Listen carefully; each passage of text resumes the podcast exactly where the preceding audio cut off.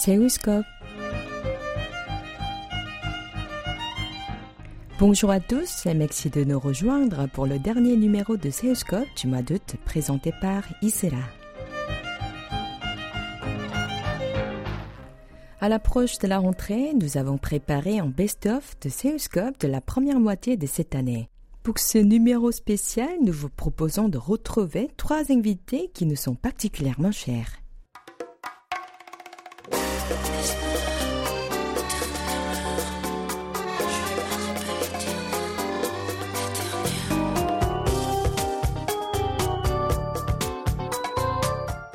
Shinyana est une auteure, compositrice, interprète qui a fait ses débuts en 2003 au sein du célèbre groupe féminin Big Mama sous le label YG Entertainment.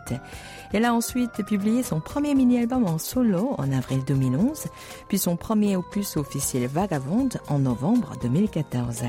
Parallèlement à sa carrière de chanteuse, elle enseigne la musique dans une université située à Kunsan, dans la province de Jeolla du Nord.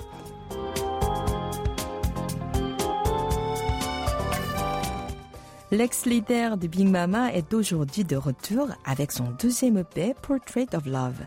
Alors, comment une artiste vit-elle cette période sans précédent liée au Covid-19 Au début, j'étais un peu paniquée parce que, comme si je suis très isolée, euh, tout est arrêté. Mais avec le temps, j'ai réalisé, oh, c'est quand même, ça me fait du bien de rester à la maison, même aussi, euh, je peux travailler plus à la maison. C'est déjà, j'ai la chance.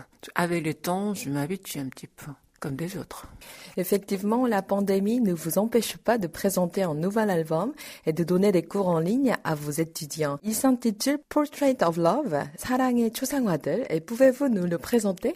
Au début, euh, je voulais écrire euh, le titre en français, Portrait de l'amour. Mais tout à coup, à la fin, j'ai changé en anglais parce que quand même l'anglais, c'est plus euh, acceptable facilement. Pour l'amour, en général, les gens pensent que l'amour, c'est toujours gentil, c'est romantique, c'est belle, oh, la bonne chose, positive.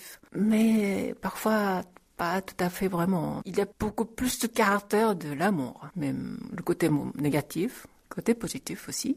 Dans mon EP album, il y a cinq chansons. Mais première chanson, c'est le début de l'amour. Quand on est tombé amoureux, tout est beau. On n'en a pas besoin d'autre On n'a pas besoin de rien que tous les doux, on est tranquille. Donc euh, la parole c'est ça. Je veux bien chanter tout doucement dans tes bras. Ça, je trouve, on n'a pas besoin de rien.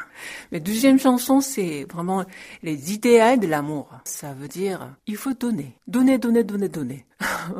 N'attends pas son réaction. Juste, il faut donner. Ça, c'est vraiment idéal de l'amour. Mais troisième chanson, c'est la manque. Quand on aime quelqu'un dans notre cœur, il n'y a qu'une visage. Et ça, le titre de chanson, c'est visage. La quatrième chanson, c'est pour Camille en coréen. Et pour ces chansons, c'est ça. C'est tout à fait le côté négatif de l'amour. Parfois, l'amour, c'est pas gentil.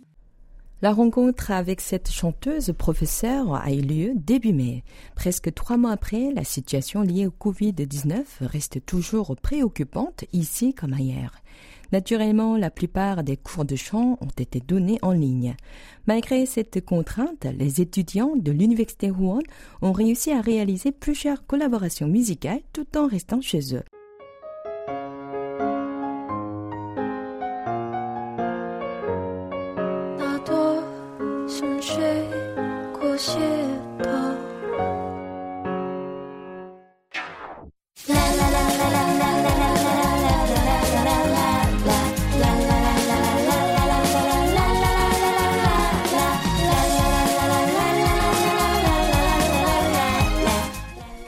Pendant les vacances d'été, la vocaliste est partie retrouver sa belle famille en France. Rentrée il y a deux semaines au pays du matin clair, elle vient de terminer sa quatorzaine. Quant à son prochain concert en France, il sera filmé en Corée du Sud pour être diffusé via Mocha Story, un site spécialisé dans les contenus liés à la K-pop.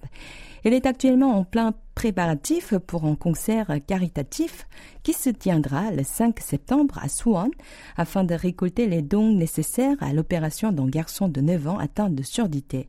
Enfin, elle espère enchaîner les 19 et 20 septembre à Busan avec son spectacle.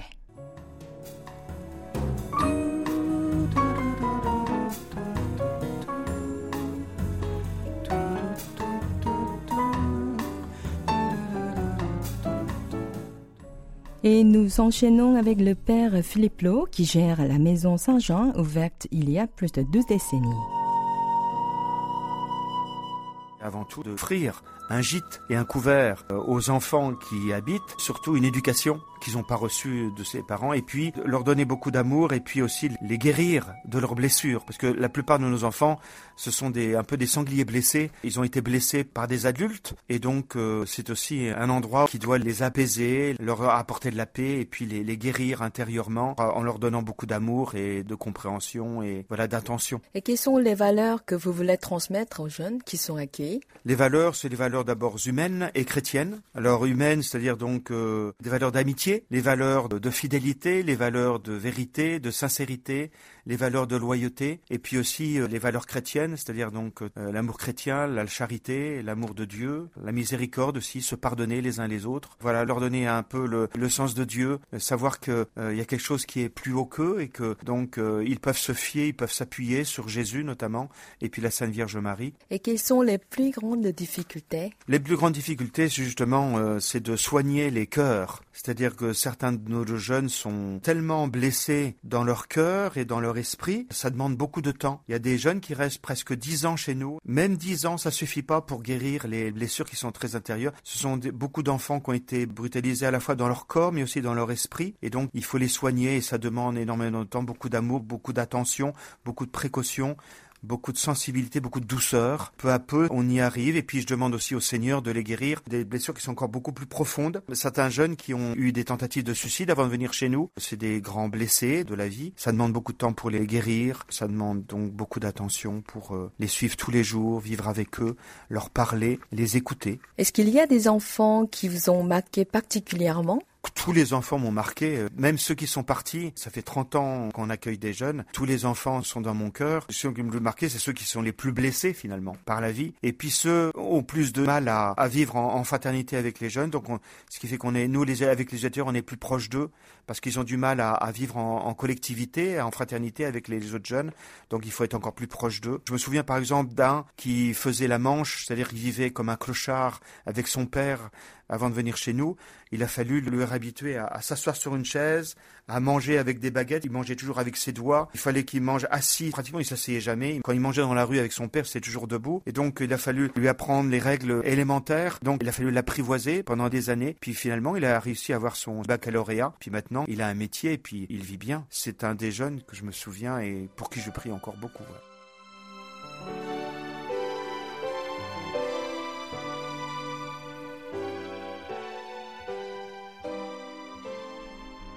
Mieux connu sous son nom coréen Hoboro, ce prêtre catholique arrivé en 1990 en Corée du Sud a fondé plusieurs foyers destinés non seulement aux petits Sud-Coréens avec un cœur prisé, mais aussi aux jeunes réfugiés nord-coréens. Et en préparant ce numéro spécial, nous avons appris que la Maison Saint-Jean, située à Gumpo dans la province de Gyeonggi, où nous nous sommes rendus pour l'interviewer au mois de mars, a récemment accueilli trois nouveaux enfants âgés de 5 à 7 ans.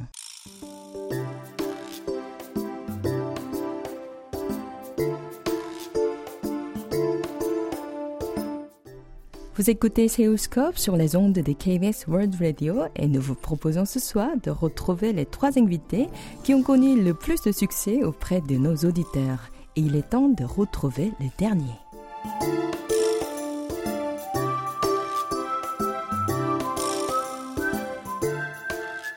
Salut à tous, c'est Papsan.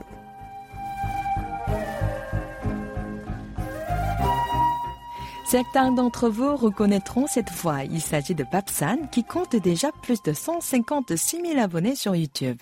Installé dans le pays de Clair depuis trois ans, ce vidéaste dont le vrai nom est Papsi travaille également en tant qu'ingénieur dans une entreprise à Séoul. Français d'origine sénégalaise, il commence par nous présenter comment est née l'idée de créer sa propre chaîne, puis il nous parlera de son amour pour la Corée du Sud.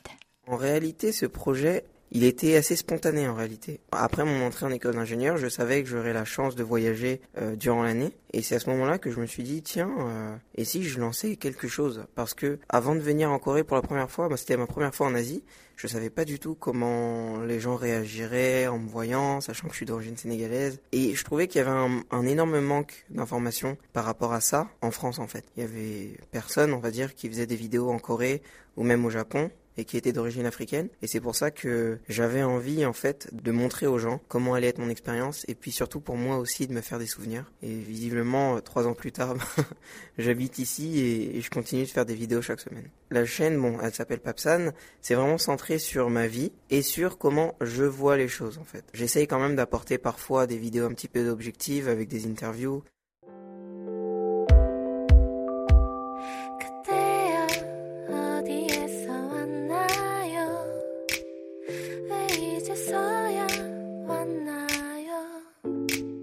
Sur la chaîne Papsan, on peut trouver une centaine de vidéos traitant de sujets très variés. Notre invité nous dévoile les vidéos qui lui tiennent le plus à cœur.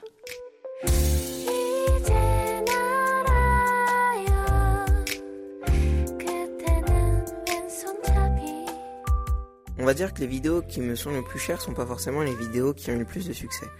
Les vidéos qui ont le plus de succès sont souvent des vidéos thématiques, par exemple euh, sur des couples mixtes en Corée, le Boshintang, euh, ce type de sujet-là, on va dire, qui attire la curiosité des Français. Mais je pense qu'à titre personnel, les vidéos qui me tiennent le plus à cœur, c'est vraiment mes débuts en Corée. Euh, les petits vlogs que je faisais sans réfléchir avant, juste j'allumais la caméra, je découvrais le pays. Je pense que sur le long terme, c'est ces vidéos-là que j'aime le plus revisionner, car je vois un autre pape en fait, et j'aime beaucoup voir euh, cette évolution, et ça m'amuse de penser à, mes futurs enfants, j'espère euh, que j'en aurai, qui pourront voir leur père en train de découvrir un pays comme ça, je trouve ça fantastique. Je pense vraiment que c'est les vidéos qui me tiennent le plus à cœur, malgré que voilà, toutes les vidéos que je fais, bien sûr, c'est Chacune est un peu comme mon petit bébé, donc je les aime toutes. Mais voilà. Cette interview diffusée le 17 avril dernier est le contenu le plus consulté dans notre service depuis le début de cette année. Il nous dévoile la réaction de son entourage et ses dernières nouvelles. Allez, retrouvons une fois de plus les grands patrons. Bah écoutez, euh, pour le coup, c'est vrai que l'interview a été beaucoup écoutée, euh, plus que ce que j'avais prévu. Euh, les retours ont été excellents aussi bien euh, par ma communauté que par ma famille. Et voilà, c'est toujours, euh, toujours un plaisir de savoir que, que mes abonnés et mes proches suivent mes aventures, entre guillemets. Et j'espère que cette interview-là sera aussi écoutée au moins que la précédente. Alors, comment j'ai vécu ces quatre derniers mois? Ben, plutôt bien, je dirais, hein, plutôt bien, malgré le coronavirus. C'est vrai que j'aurais dû partir en France fin juillet pour voir ma famille, car ça fait quand même un petit moment que je les ai pas vus. Euh, malheureusement, je n'ai pas pu y aller. Des problèmes de, comment dire, de quarantaine au moment de revenir en Corée. Euh, sinon, à part ça, vis-à-vis de YouTube, euh, la chaîne continue de très bien se développer, je suis content. J'essaye toujours d'avoir de, des idées, voilà, des idées un petit peu diverses et variées. Au mois de juin, j'ai lancé une nouvelle série de vidéos, un nouveau concept qui a été repris de l'émission J'irai dormir chez vous, je ne sais pas si vous connaissez, où euh, j'ai pour projet, entre guillemets, euh, de me rendre dans une ville aléatoire en Corée du Sud et de tenter de dormir chez l'habitant. Euh, gratuitement bien sûr. Donc c'est pas forcément très facile, mais moi ça me permet déjà de 1 de visiter le pays, également de nouer des liens parce que la première vidéo que j'ai tournée, je l'ai faite à Damyang, ça s'est extrêmement bien passé vraiment. J'ai pas réussi, on va dire, à dormir chez quelqu'un gratuitement, mais j'ai dormi dans ce qu'on appelle un minbag, donc une auberge coréenne, et surtout, je me suis fait un ami. On peut dire ça, je me suis fait un ami. Et euh, c'est quand même incroyable. La personne que j'ai rencontrée, je ne sais pas si vous avez vu euh, la vidéo, euh, qui était à Damyang, qui s'appelait Denis. Et ben, il est revenu me voir à Séoul le mois dernier et ça m'a fait vraiment extrêmement plaisir. Donc voilà, je compte continuer ce concept. Il a beaucoup plu, presque 100 000 vues à l'heure actuelle. Donc voilà, voilà comment se sont passés mes quatre derniers mois. Entre-temps, le nombre d'abonnés à sa chaîne est passé de 156 000 à plus de 189 000. Et qu'est-ce que ça lui fait d'être suivi par de plus en plus de personnes? Écoutons-le. C'est vraiment un truc de youtubeur en fait de ne plus se rendre compte de ce que signifient vraiment les chiffres. Tu vas faire une vidéo qui va faire 10 000, 20 000 vues, tu vas être fâché, mais quand tu dis que c'est 20 euh, 000 ou 10 000 personnes qui ont regardé cette vidéo, alors là, tu relativises un peu. Donc euh, là, me dire que je suis suivi par presque 200 000 personnes, c'est incroyable. Parfois j'ai du mal à y croire. Je suis très content de savoir que que ce projet-là, Papsan, que j'ai commencé il y a maintenant un peu plus de 3 ans, continue de, bien fonctionner. Et j'espère qu'un jour on atteindra les, les 1 million d'abonnés. Qui sait? Je sais pas, mais j'espère.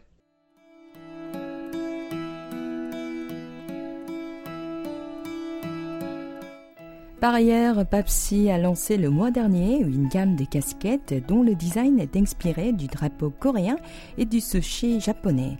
Pourtant, les choses ne se sont pas passées comme prévu car le concept mêlant Corée et Japon a provoqué l'indignation de certains internautes sud-coréens.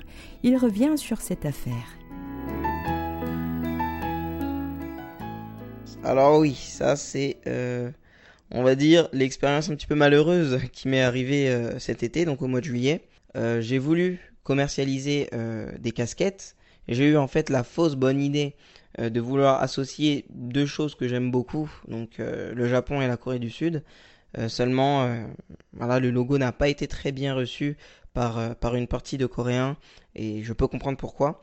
Qu'est-ce que je retiens de cette expérience? Ben, Écoutez, ce que j'en retiens, c'est que euh, il faut faire attention à ce que je fais et c'est marrant parce que c'est lié avec la question précédente de qu'est-ce que ça fait d'être suivi par autant de personnes. Et ben cette histoire-là, en fait, cette polémique euh, des casquettes euh, qui arrivait hein, à juste titre, m'a permis également de réaliser que je ne suis plus Monsieur Tout le Monde. C'est un peu bête à dire, mais j'en suis certain que si j'avais fait exactement la même chose il y a deux ans quand j'avais 10 000 abonnés, il n'y aurait pas eu de polémique, je pense. Même si euh, le logo reste problématique, le fait d'avoir vécu ça, vraiment, ça m'a permis de grandir et de me rendre compte également que euh, à partir de maintenant, je dois faire attention à ce que je fais, euh, à comment euh, mes actes peuvent être interprétés. Car même s'il n'y a aucune mauvaise volonté dans ce que j'ai voulu faire avec ces casquettes, euh, certaines personnes l'ont très mal pris. C'est un mal pour un bien car moi ça me permet de grandir par rapport à tout ça. Aujourd'hui, il faut plus que je me voile la face. Je dois faire attention à ce que je fais et à ce que je montre sur Internet car cela peut avoir des conséquences non négligeables sur ma vie.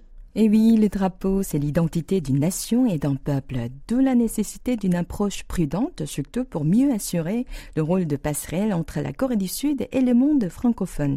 Avant de nous quitter, le jeune vidéaste présente les nouveaux contenus qui vont bientôt arriver sur sa chaîne et d'autres projets pour le reste de cette année. Je dirais réaliser un nouvel épisode de Je m'invite chez les Coréens dans une autre ville euh, en Corée du Sud que je n'ai pas encore choisi et qu'on choisira ensemble avec ma communauté. Également, j'aimerais beaucoup faire une vidéo sur euh, la sécurité, la sûreté, parce qu'il y a beaucoup de personnes euh, en dehors, en général, de la Corée du Sud, qui pensent que c'est un pays dangereux, dangereux aussi bien par la proximité avec la Corée du Nord, ou dangereux à cause de tous les scandales qu'il y a pu avoir cette année, notamment avec la euh, N-Bon Bank, donc euh, la chambre numéro N. De plus en plus de, femmes, surtout, euh, sont inquiètes de venir en Corée du Sud, et j'aimerais beaucoup en fait réaliser une vidéo pour tout simplement demander aux Coréens et aux Coréennes est-ce qu'ils trouvent que leur pays est un pays sûr. Également, j'aimerais traiter le sujet de l'adoption, notamment un cas très particulier, la baby box. Il y a certaines personnes, certaines mères, certains parents qui mettraient leur enfant dans des boîtes à bébés euh, afin de s'en débarrasser. Euh, soit c'est des bébés voilà, qui n'ont pas été voulus, ou des grossesses involontaires, ou alors euh, un viol. C'est vrai qu'en Corée du Sud, l'avortement est illégal. à part dans certains cas. Donc je pense que ça pourrait être intéressant de faire un petit épisode Papsan au cœur de l'action à ce sujet-là. Alors d'autres projets pour cette année? Alors oui, absolument, de nouvelles casquettes. ça peut paraître bête, mais c'est vrai que la polémique qui est arrivée au mois de juillet n'a pas été simple à gérer pour moi. Heureusement, j'étais bien entouré et j'ai réussi au final à, m'en sortir entre guillemets. Et sinon d'autres projets, non, c'est surtout des projets de vidéo, des projets de vidéo euh, qui vont arriver pour la fin de l'année, mais que j'aimerais garder encore secret pour l'instant car c'est pas tout à fait terminé.